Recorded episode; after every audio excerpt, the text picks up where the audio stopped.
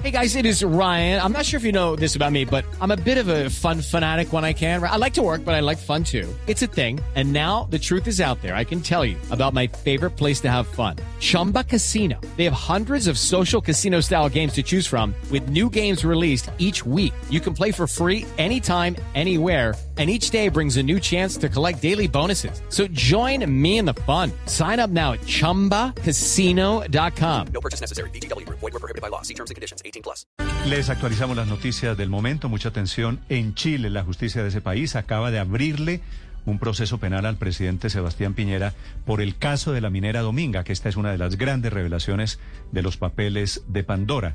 Esos papeles que fueron revelados, que están siendo revelados desde el fin de semana pasado en diferentes países con el propósito de detectar los paraísos fiscales y en el caso de Chile descubren lo que parece ser un gran caso de corrupción. Francisca Skognich es la periodista de La Voz, el portal de Chile que investigó allí los Pandora Papers. Francisca, buenos días. Hola, buenos días. Mucho gusto. Era inevitable que Piñera terminara en problemado por cuenta de sus revelaciones. Francisca, ¿qué fue lo que descubrieron ustedes para información de los oyentes en Colombia? ¿Qué fue lo que descubrieron ustedes en los papeles de Pandora sobre Piñera? Eh, lo que nosotros descubrimos es que había un contrato en las Islas Vírgenes Británicas eh, para vender la participación de una minera en que los hijos de Piñera tenían el 33%, eh, que tenía una cláusula para el pago de una tercera cuota, que dependía de que no hubiera eh, ningún tipo de protección ambiental en la zona, un parque, un parque o reserva nacional, en una zona que es muy sensible eh, ambientalmente, digamos. Eh, el comprador no era cualquier persona, sino que era uno de los mejores amigos de Piñera, y por lo tanto lo que descubrimos fue un conflicto de interés de proporciones. Sí, Francisca, usted dice, descubrimos un conflicto de interés. Desde afuera, desde Colombia, escuchando la descripción que usted hace, ¿parece más un caso de corrupción?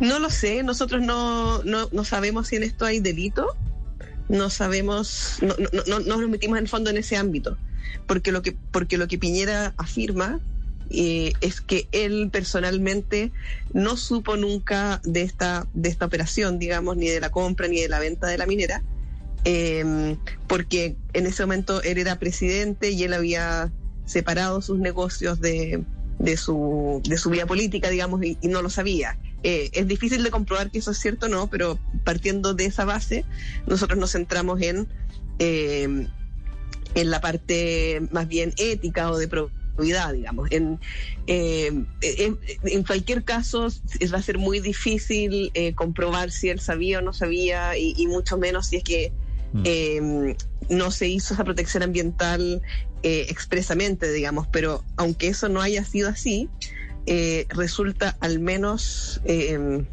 poco cauto, por decirlo de alguna forma, que los hijos del presidente firmen un acuerdo de ese tipo digamos, sí. que dependa de una decisión de su padre. Claro, eso, eh, eso ahora, quería preguntar. ¿En cuánto se valorizó el precio de Dominga, de la mina, del proyecto minero? ¿Cuánto se valorizó con la autorización del papá que benefició a los hijos? Eh, no fue la autorización del papá, por eso, eso es lo que estoy tratando de, explicar. Es algo que no se hizo, no algo que se hizo, digamos. No se protegió ambientalmente la zona.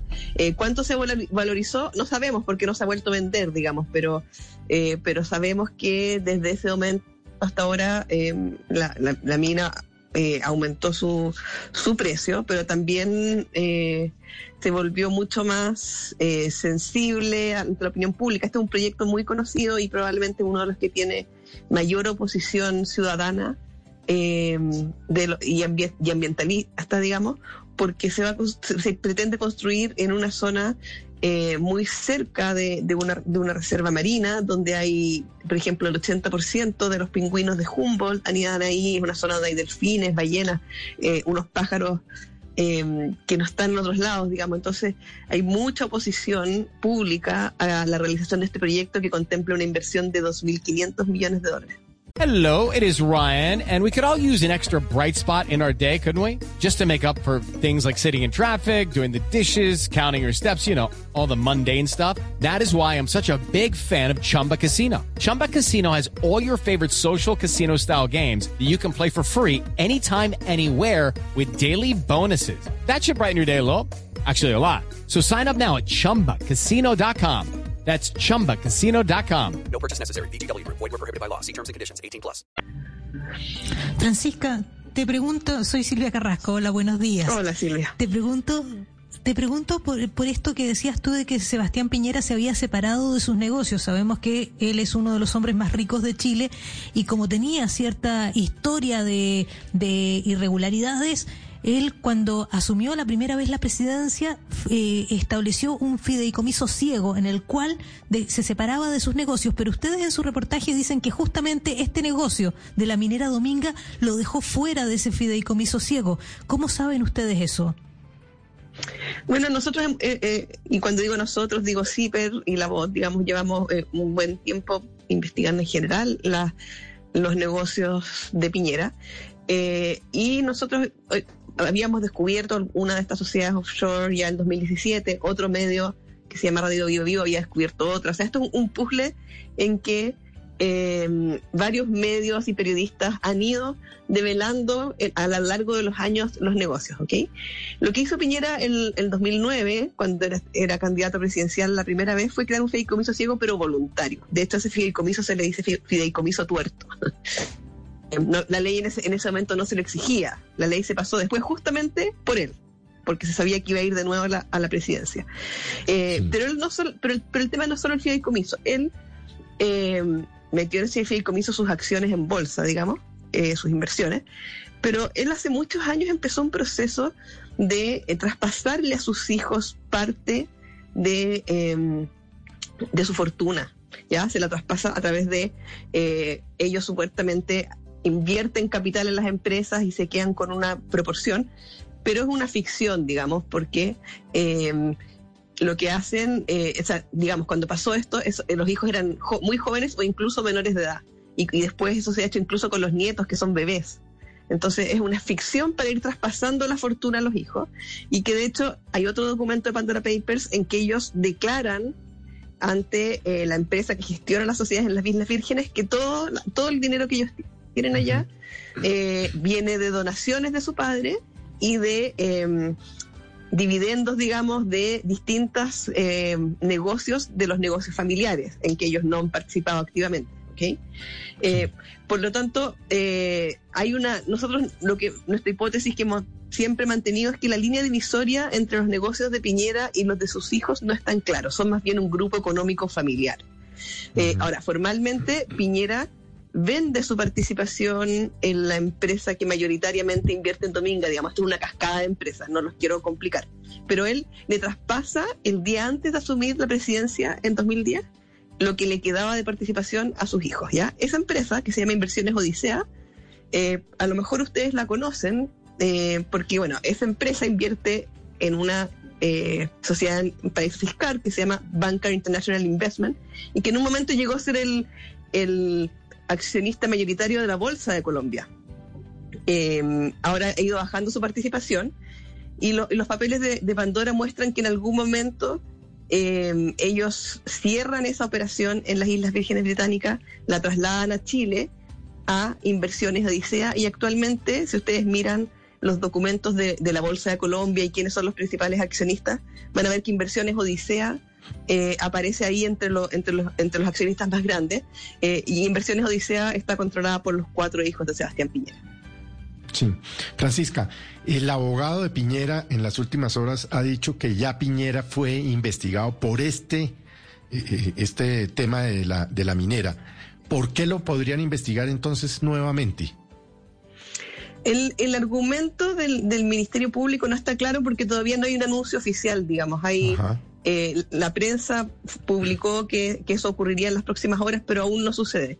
Eh, ahora, la versión que, la tercera tiene que ver con que el documento que nosotros publicamos es eh, el, el cierre del trato, digamos, en las Islas Vírgenes Británicas. Eh, en Chile se sabía que una parte de esa operación se había realizado acá, que es como el 9,5% de la operación, pero no se sabía que había, eh, el grueso se había realizado allá. Eh, y eh, el documento que se, ha conocido hasta ahora, yo no tengo acceso a la, investigación completa, pero lo que se ha conocido por la prensa es un preacuerdo que se firmó dos meses antes y que no es exactamente igual que el, eh, que el trato final. Ahora, sí estaba esa cláusula, eh, pero, pero no, no era exactamente el mismo documento. Y lo otro es que lo que nosotros eh, podemos concluir de la información que se conoce hasta ahora, aunque, aunque, no, aunque no es completa, digamos, no está claro, eh, es que ah, eh, probablemente no hubo una investigación sobre este punto en específico. ¿ok? Lo que se estaba tratando de investigar en ese momento era si Piñera efectivamente había sabido que sus hijos habían comprado y vendido esta minera, ¿ya? Pero no, pero no específicamente la cláusula número 3. Sí. Eh, y eh, la cláusula número 3, que es esta, esta que, digamos que condiciona a, a la- a que no haya protección ambiental. Eh, se supone que en los próximos minutos el Ministerio Público va a oficializar si es que se abre o no se abre una nueva investigación penal. Ahora, es muy difícil que eso llegue a algún eh, condena, alguna condena, porque ha pasado mucho tiempo. Entonces, probablemente está prescrito, a no ser que encuentren alguna forma de demostrar que se tomaron decisiones en el tiempo que eh, retrasaron esa prescripción. Pero todo esto ocurrió en 2010, o sea, Sí, es muy antigua. ya on- 11 años. Eh, Lo- Francisca, quiero, quiero hacerle una pregunta final porque hemos hablado del vendedor que es Piñera o la familia Piñera, año 2010. ¿Quién es el comprador? El señor Carlos Alberto Delano, que parece que allí también hay una clave para entender la magnitud del tema. Bueno, Carlos Alberto Delano eh, es un amigo de toda la vida del presidente, es un empresario eh, que tiene un grupo, un holding que se llama Penta, eh, que ha invertido en distintos sectores, desde banca, seguros, construcción, de todo, eh, salud. Eh, y eh, a partir del 2014 se inició una de las investigaciones judiciales más grandes de financiamiento ilegal de la política en Chile eh, y se inició a partir de una, una, investigación, una investigación tributaria que involucraba a Penta. En, eh, se descubrió que ellos pasaban, pa- pasaban por debajo, digamos, plata a los partidos políticos, a los candidatos políticos de la derecha para financiar sus campañas irregularmente. Ahora, ellos no fueron condenados por eso, porque eso también estaba prescrito.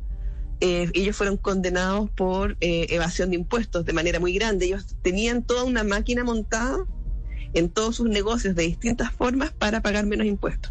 Eh, pero la condena fue sobre todo una multa que tenían que tuvieron que restituir los impuestos y, eh, y esto es una caricatura que se hace en Chile de cómo la justicia trata los delitos de cuello y corbata. Ellos fueron enviados a clases de ética. que esa, esa, es, esa es una gran conclusión de, de todo este episodio. Francisca, es un gusto saludarla desde Blue Radio en Colombia. Gracias a ustedes por la invitación. Hasta luego. Gracias, es Francisca Scognit, que es la investigadora de los Pandara Papers, capítulo de Chile. Hello, it is Ryan, and I was on a flight the other day playing one of my favorite social spin slot games on chumbacasino.com. I looked over the person sitting next to me, and you know what they were doing? They were also playing Chumba Casino. Coincidence? I think not. Everybody's loving having fun with it. Chumba Casino is home to hundreds of casino style games that you can play for free anytime, anywhere, even at 30,000 feet. So sign up now at chumbacasino.com to claim your free welcome bonus. That's chumbacasino.com and live the Chumba life. No purchase necessary. Group. Void prohibited by law. See terms and conditions. 18 plus.